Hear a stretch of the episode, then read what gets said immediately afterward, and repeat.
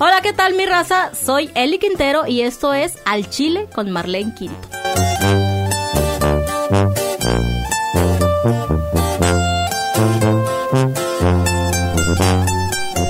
Aquí nadie se queda callado porque todos hablan. Al Chile, el podcast de Marlene Quinto.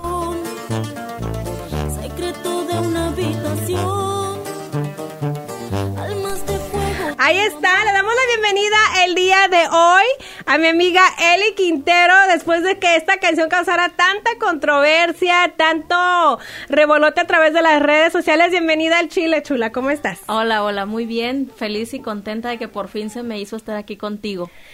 ¿Saben qué? La voy a quemar porque ya tenía yo más de... Más- más de año, años más ya de correteándola. Es cierto. Y se apretaba del calzón del 40 sin, sin resorte, la desgraciada. Es que quería venir con un buen tema. Oye, y sí, ¿cómo te sientes? Vamos a empezar luego luego al Chile con, con lo que a lo que es. Esta canción la presentaste a través, yo la miré a través de Instagram y, y la una no estaba en la noche, ya ven que no tiene uno nada que hacer. Exacto. Me salió el video y dije, ay, qué bonita canción, me gustó el ritmo. Y luego de repente cuando escuché que dijo, sí, contigo no uso condón, mi, Mi amor. amor. ¿Qué pedo? ¿Qué dijiste? Escuché bien. A ver, a ver, a ver. ¿Dijo condón? A ver, pero Sí, y luego dije, ay, esta plebe, y luego dejé que otra vez empezara, y dije, no, se dice condón, luego ya voy al YouTube y, la, y te veo ahí con el vestido verde, bien escotado. Ajá. Entonces, ¿esta canción es tuya o de quién es? ¿Cómo nació esta canción, Eli? Bienvenida. Muchas gracias, Marlene. Es un gusto estar aquí, de verdad. ¿Vienes directito de Sinaloa? ¿De qué parte? Sí, de Culiacán. ¿De Culiacán? Yo vivo en Culiacán, soy de Culiacán y, y- y estaba allá y, y de repente eh, todo comenzó y me empezaron a llamar y déjate caer y yo... Espérenme, mis cachetes están gordos después de la Navidad.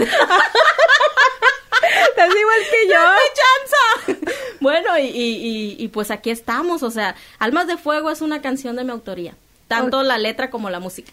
¿Esta Sí. canción la hiciste en especial para alguien? Eh, así que tú digas especial, especial, un muso, Ajá. uno no, en varios. Ahora.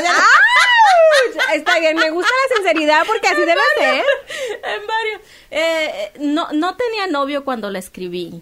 Oh, todavía sigo sin novio, ¿verdad? Pero bueno, ahorita con un- todavía sigo sin vato. Pero, pero es obvio que de alguna manera eh, escribes algo, tal vez de algún recuerdo, ¿verdad?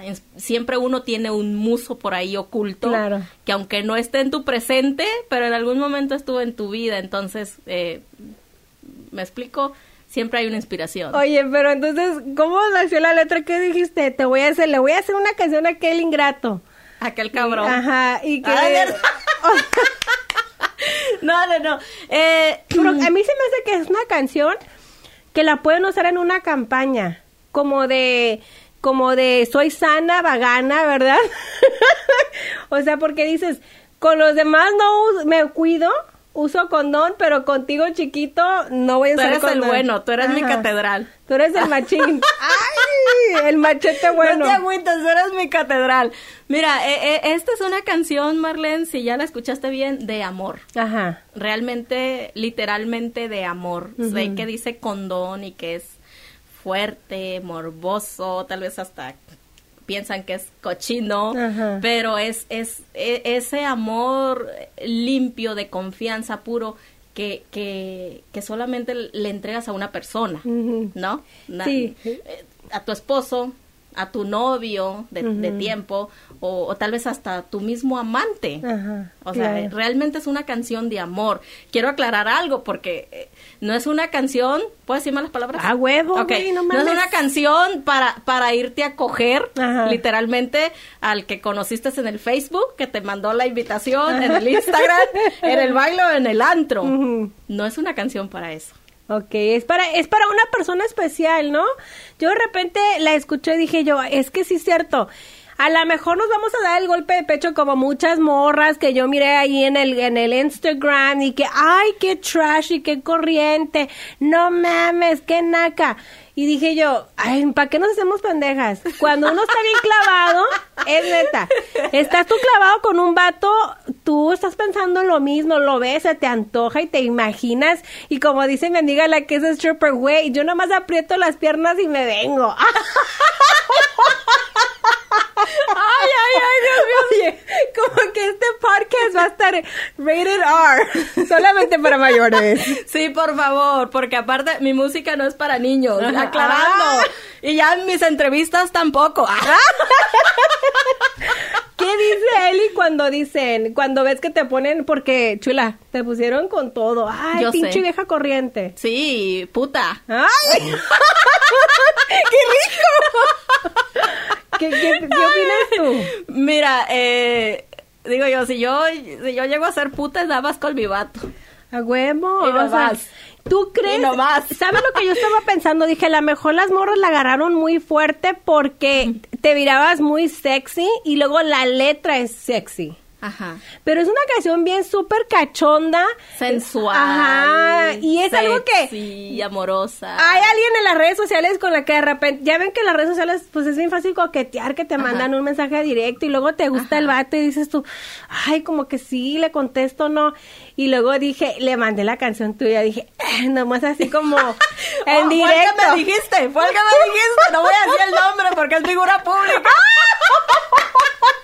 ¿A quién te dije? ¿Quieres que lo diga? A Gerardo. Me dijiste, se la voy a mandar a Gerardo Ortiz. Y yo, dale, dale, se va a luriar, digo. como ya, es- se va a poner lurio, te digo, porque ya ves que los hombres están acostumbrados a que los traten mal. Exactamente, entonces de repente también te había comentado de que de re- eh, los hombres siempre se quejan de que, ay, rata de dos patas, inútil, me estás oyendo. Entonces digo, de repente una canción así donde, oye, papito, yo, y yo le dije a alguien, quieres más. porque me dicen, ay, no, es que esa canción, no mames, ni clase tiene. Y yo dije, güey, pero si una morra te habla por teléfono, te manda un mensaje, un audio, oye, papito, si tú quieres más, este, Yo te ven, doy, ven ajá, pa' acá. Y aparte, yo te regalo, no te lo vendo, te lo regalo. papito. No te lo vendo, te lo regalo, ¿no? O sea, eh, mira, Marlene, yo eh, no, no he tenido tiempo de mirar todos los comentarios, ¿verdad? Y Qué pues, bueno. Son muchos y trato de no, no hacerlo, de no engancharme. Y, y sí, lo poco que he llegado a, a leer, eh, sí me han impuesto muchos títulos Ajá. Muchos, o sea, mu- y que de repente son muy fuertes, Ajá. ¿verdad? Pero no me identifico con nada de eso. Qué Porque bueno. digo, eso está en la mente de esas personas, Ajá. no en la mía. Y yo sé muy bien lo que soy como persona, mi familia sabe muy bien lo que soy como persona y mis amigos, los muy poquitos que me conocen, que no llego ni a cinco, Ajá. saben muy bien lo que yo soy como persona. Entonces, no me afecta. El, el ciberbullying está muy de moda, yo lo sé, Ajá. pero honestamente el ciberbullying me vale verga. Me la Literal, literalmente, o sea, yo no soy víctima de nada ni de nadie. Mi mente está sana. Güey, pero Sí. ¿cómo le haces tú para tener esa mentalidad? Porque está muy cabrón. Yo de repente pongo también cosas en las redes y me ponen un montón de mamadas y hay veces que, que me da risa. Ajá. Y luego hay días que les contesto pendejada. Y De hay acuerdo días, a tu estado de ánimo, ¿no? Sí, y De hay veces que ando bien agüitada y ¿tú de dónde sacas es- esa mentalidad? todo, es mente, Marlene. Es, es saber separar. Ellos tal vez, no sé, agreden tal vez al personaje de Eli Quintero, ¿verdad? Pero yo como persona no soy así. No me identifico con eso. Ajá. No, no, no, no me identifico, pues. Entonces, no me afecta. L. Quintero, ¿de dónde es? Para De- la gente de- que no te conoce todavía, que a lo mejor ahora empieza a escuchar tu música Ajá. y empieza uno a decir, a ver, ¿quién canta esa canción? Apenas después de 10 años, Ah. porque ahora en febrero ya cumplo 10 años de ser Eli Quintero profesionalmente. Híjole. Ya 10 años. ¿De dónde es originaria? De Culiacán, Sinaloa. De Culiacán. ¿Siempre has vivido en México? Eh, sí, sí. Voy, trabajo aquí el tiempo que tengo que estar y me regreso, pero mi, mi casa, vivo con mis papás y pues mis hermanos, que bueno, con un hermano ya nada más, porque nada más somos dos solteros ya los que quedamos. Y yo, yo tengo mi familia, tengo familia, soy una persona de familia, de, de hogar, ¿Eres casada, Eli? soltera. ¿Hijos? No, tampoco. No. ¿De dónde nace el querer cantar? Eh, Yo no lo sé. Por ahí ya investigando he dado con que eh, los parientes, familiares de mi papá, por medio de mi papá, que son quinteros, que hay muchos músicos, que los abuelos que tocaban en la banda fulano, que eran trompetistas. Yo pienso que de ahí. Pero ¿cuántos años tenías tú cuando tú dijiste, sabes qué, yo quiero cantar? Eh, como tres años y medio. Yo, yo fue así, empecé a, sentir, a tener sentido común y, y yo ya, yo voy a ser artista. O sea, yo miraba la tele, en ese entonces veía a Ana Gabriel con la de ¿Quién como tú? Entonces yo la veía y, y, y a pesar que estaba bien chiquita, yo, yo supe de un principio que yo quería hacer eso. Y artista y artista y artista. Y me aferré a eso. Y cuando tú empezaste eh, a decirle a tu familia, ¿qué te decían? Pues al principio me tachaban de loca. Ajá. Sí, estás loca, pues, o sea, eh, aunque can- cantaba en todos lados, en, en los festivales que hacía mi mamá, porque ella es maestra, en- Ujú. eh, a todos Ay, los chiquillos, y, y, y bien estricta. Ay, y, y es una mamá muy, muy estricta, muy como de antes, muy, sí sabes, o A sea, la de- de- de- antigua. de- Ay, bueno, un poco mente abierta, porque es bien cabrona mi Ajá. mamá. Yo no soy tan cabrona como ella. poquito, pero no tanto. Pero de alguna manera una, una, una mujer que, que, que me inculcó muchos valores y todo, y creces, creces con esa formación, la Claro. educación, valores, para el día que tengas que volar, hagas las cosas bien. Pero fue muy, muy increíble porque te digo, yo tuve que pasar bastante, porque nadie, nadie se dedica a la música. Y mi mamá decía, bueno, aquí hay, aquí en la casa hay para pagarte si quieres ser maestra, si quieres ser doctora. Pero para la carrera de la música, hasta donde yo sé, lo poco que sé, se requiere de mucho dinero. Y yo le dije a mi mamá un día, mamá, yo cuando salí ya de la preparatoria, yo le dije, cumplí los 18, ¿sabes qué, mamá? Eh, Tengo que hablar contigo, con ella y con mi papá. Eh, ya tomé la decisión más importante. Yo ya no voy a estudiar, ya no voy a ir a la escuela. ¡Qué huevos! ¿no? Así de, de- de, ya no voy a estudiar y me voy a Y ir. te guste o no, porque Sí, de- básicamente es lo que le está diciendo no lo Ajá, sabe. así de, de yo ya no voy a ir. Y fue así porque, pues, todos, todos, eh, o sea, le- en la escuela, mi mamá bien de que tienen que ir a la escuela. Ajá. Le dije, mamá, no, no, yo, yo voy a ser artista. Y me acuerdo que mi mamá me dijo en, en ese momento, ok, ¿quieres ser artista? Está bien. Ser artista, me dijo, pero yo quiero, me dijo, yo quiero discos, yo quiero premios, yo quiero todo, me dijo. Si vas a ser artista, ve, pero sé artista y, y sélo. Ajá. Sé, sé, lógralo. Si no, ni lo intentes. Ve a la escuela. Ay, güey. ¿y Sí, o sea, me metió esa, esa presión y yo dije, oh my God. Wow, le dije, pues entonces dame tu bendición, ya me voy. Y te fue, fue, fue, fue así. Tuvieron que pasar después de eso que salí como tres años eh, para poder salir de Culiacán. En ese tiempo fui a la escuela de música, de ahí de las que habían ahí, cantaba en las ferias del pueblo de Culiacán, en las verbenas, hasta en campañas políticas, en barecitos de ahí de, de, de Culiacán. O sea, anduve cantando grupos de fiesta en todos lados, en todos lados. ¿Y cómo llega Eli hasta acá a Estados Unidos? Eh, un tío mío que vive en Phoenix, eh, un día que, que tiene un restaurante y un día fue a, a- a México y me dijo, ¿sabes qué? O sea, ya sé que cantas y me escuchó y le gustó con la banda. Me dijo, ¿sabe qué, sobrina? Yo la voy a apoyar. Yo me la voy a llevar para que cante en mi restaurante, tengo banda y yo le voy a hacer un disco. Yo la voy a lanzar. Ajá. ¿Y, yo, qué dijiste? Ok, o sea, según yo me quería ir a la Ciudad de México. Ajá. Cuando eso pasó, dije, ¿en serio? Yo me apuré a arreglar todo, eh, mi papeleo y me... Tu y me- y sí, todo. sí, sí, y me mudé a Phoenix. Ahí estuve trabajando. Ajá. Cuando llegué ahí, nada de eso pasó. ¿Qué dijiste? Solo Yo- trabajaba nada más. Se olvidó de todo. Pero igual, él, él, él, él sabe que, que le tengo mucho amor y, y cariño y, y todo por, porque al final él me trajo. Ajá. ¿Verdad? Pero no hubo- ¿y el disco? Y aparte, no, no hubo disco. Ah, ¿Y te oye el disco?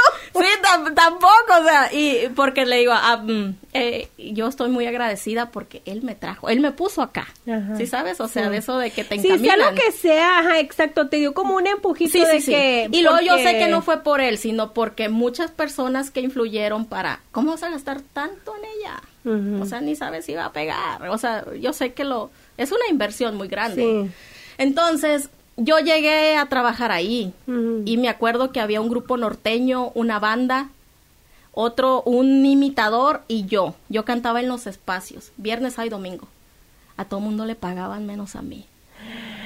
No manches. De verdad. Yo estuve ahí viviendo, pasando con un sombrero por las mesas con las propinas.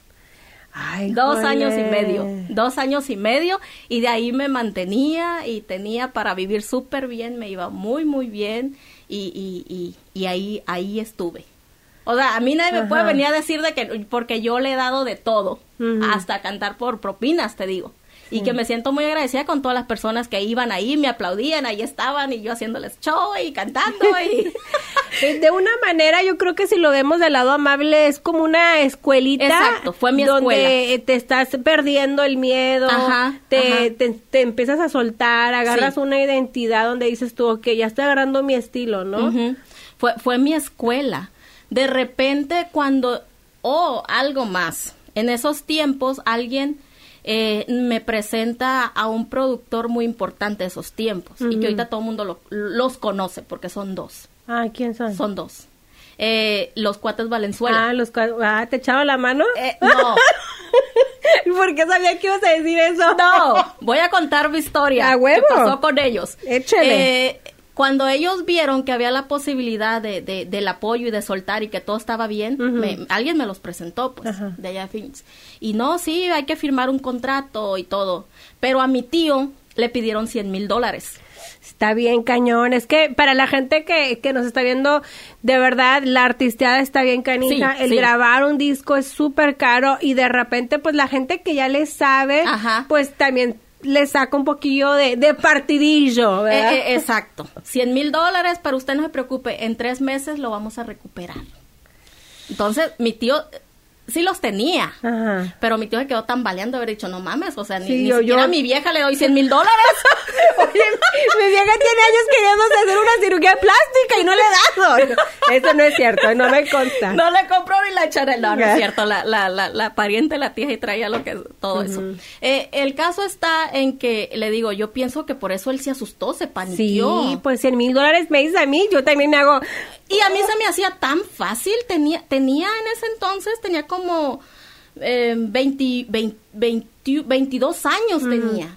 O sea, no sabes, no conoces, estás verde literalmente, llena de sueños nomás y de ilusiones y párale de contar.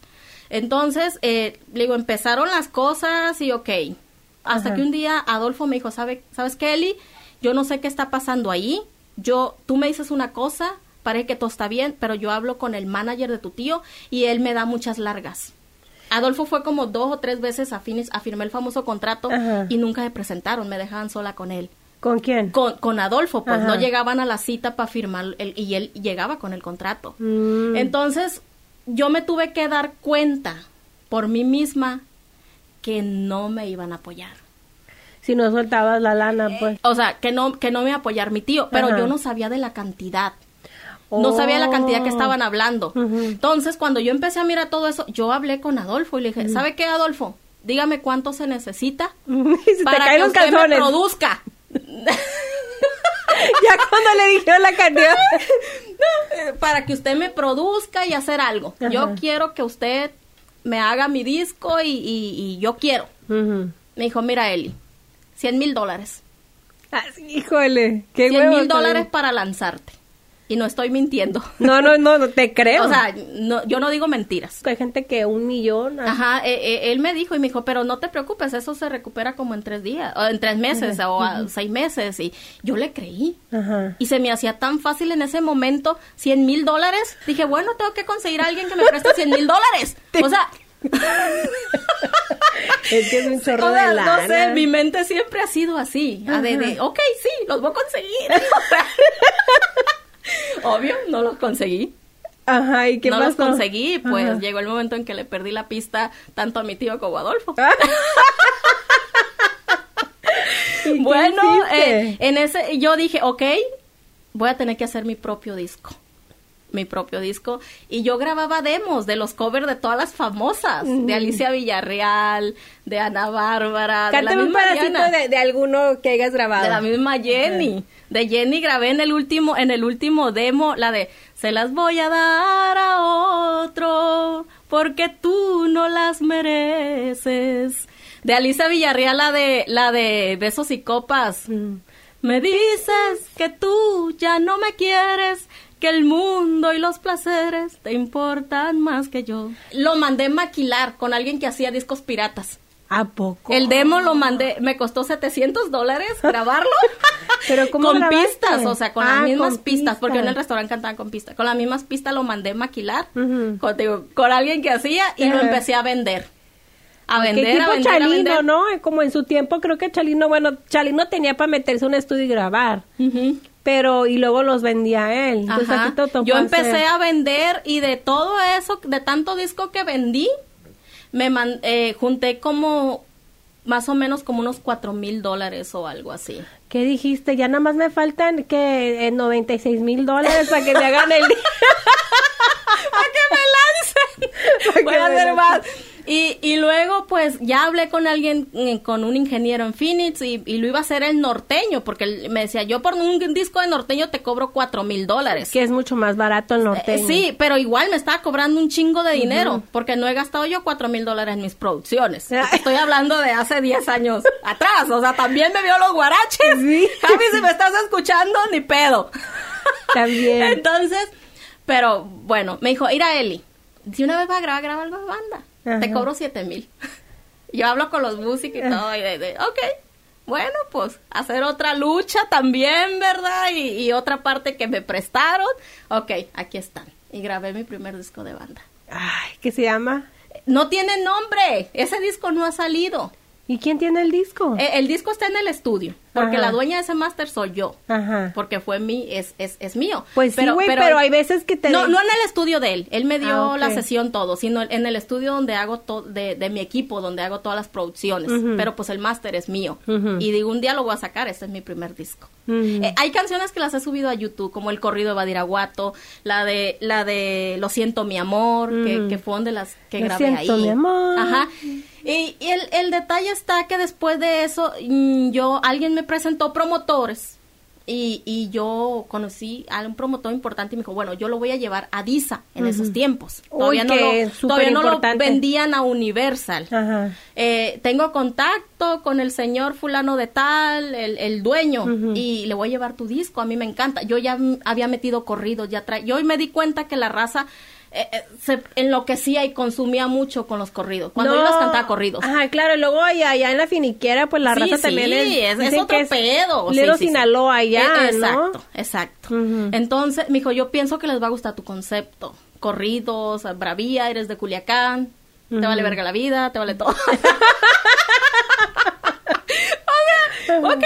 Y, y bueno, para eso, en esos tiempos yo conocí a un amigo promotor de, de DISA, Ajá. por medio de unos amigos músicos. Y, y él me decía, bueno, yo soy promotor, cuando gustes hasta hacerte cantante, y dime, y bla, bla. Yo creo que él ya sabía que era cantante. Entonces yo le dije, hey, pero si yo soy cantante y acabo de grabar un disco, y bla, bla. ¿en serio? Y dámelo. Yo, no, no te lo voy a dar, no te lo puedo dar. Ya se lo di a otro, ¿verdad? Promotor, y Ajá. tenemos un, un, un acuerdo y no te lo puedo dar. Desde ahí empecé a violar los acuerdos. Ay, ¿por qué? Ahorita que dices el pollito y te lo tengo guardado. Ah, ándale, ándale, a rato te echo el pollo. y, y me acuerdo que él y yo hicimos muy buena amistad. Él, él tenía 21 años y creo que tenía un poco, muy poquito siendo promotor, muy, muy poquito. Y un día él me dijo, ¿sabes qué, Eli? Yo te voy a dar un consejo. No lo tomes como amigo, porque yo le decía, no, no, no te puedo dar el máster. Eh, como promotor te lo voy a dar, me dice. Tú ese máster mándalos a todos lados. Dámelo a mí, dáselo a fulano. Mándalo en todos lados, me dijo. No puedes saber dónde está tu buena oportunidad. Sí, ¿quién es la que te, la Exacto, persona que te va a echar la mano, no? Yo, yo te lo aconsejo, me dijo. Cuando él me dijo eso, dije, me cayó el 20. Y le dije, tienes mucha razón. Te lo voy a dar. Ah. ¿Me convenciste? ¿El disco o qué? Eh, eh, sí, sí, sí, no, no, no, el disco, el máster. Estaba hablando de música, espérame, ahorita vamos con... Entonces yo le doy el máster a este muchacho y ya este muchacho llega llega con llega con, con pues con sus familias, que son mis jefes ahorita, y les dice, "¿Sabe qué, tío? Yo tengo una artista. Ella pues trabaja en Phoenix, yo la quiero apoyar. Por favor, ayúdeme con ella, échame la mano con ella. Quiero hacer algo con ella." O sea, eso se lo dijo a todo mundo, amigos, familia, a mí no. Cuando pasó eso, como al siguiente día, él falleció. No mames. Sí, se fue. ¿Quién era? Él, él, se, él se llamaba Andrés Parra. Ay, güey. Sí, sí, sí. Él, él, él en un accidente, en un accidente y se fue. Se fue, pero... No dejó- llore, viejona. Ahorita le sacó Ya, el- ya, ya, la de Bucanas, hombre. Sí, por favor. Una coca, pero... Me encanta. Bueno, y, y él, él me dejó encargada. Él me dejó encargada ahí y, y, y a partir de ahí salió Eli Quintero. Estoy hablando de, de, de 10 años atrás.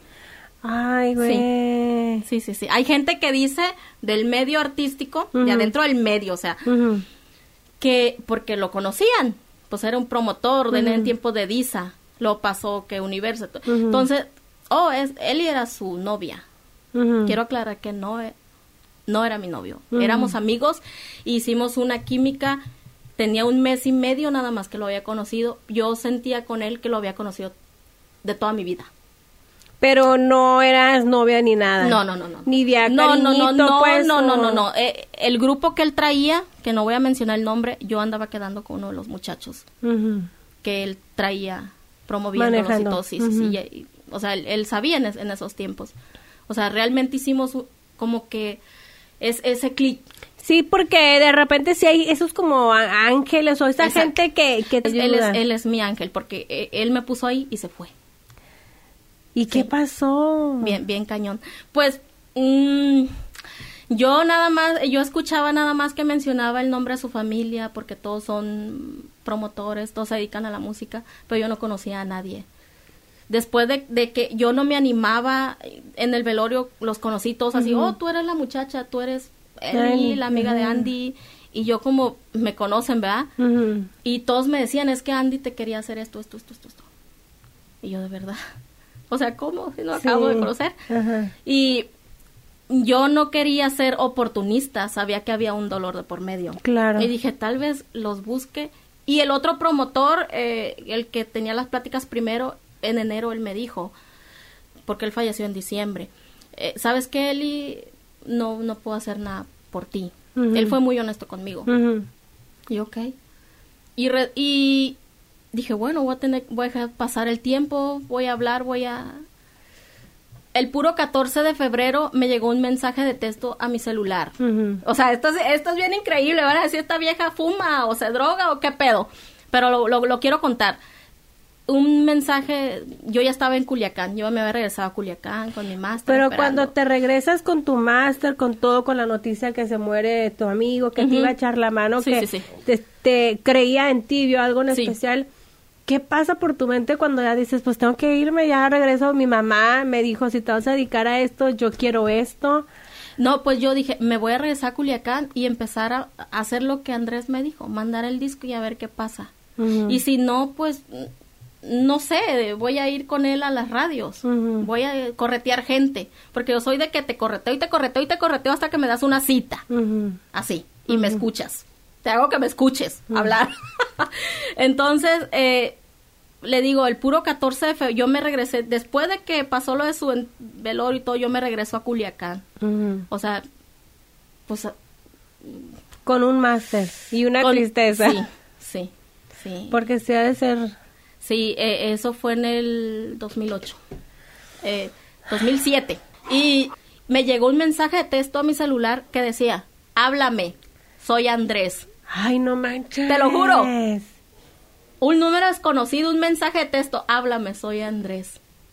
Y yo, y marqué, nunca me contestaron. Mandé texto, ¿quién eres? Nunca me contestaron. Y el número era, pero era... El número era, era de allá mismo de Culiacán. Te lo juro, te lo juro. Y yo dije, bueno, yo lo tomé como, ¿será Andrés? ¿De quién es ese mensaje que ella recibió? ¿De Andrés Parra que ya había fallecido? qué es lo que sucede. Tenemos una cita en el próximo episodio, en la segunda parte de The Podcast al Chile con Eli Quintero. Muchísimas gracias. Ahí te encargo que nos des cinco estrellas en el iTunes, Google Play, Spotify. Síguenos, comparte este podcast y nos vemos en la siguiente edición. Muchísimas gracias, soy Merlin Quinto, la voz salona. Sin pelos en la lengua, hablando al Chile de podcast con Marlín Quinto.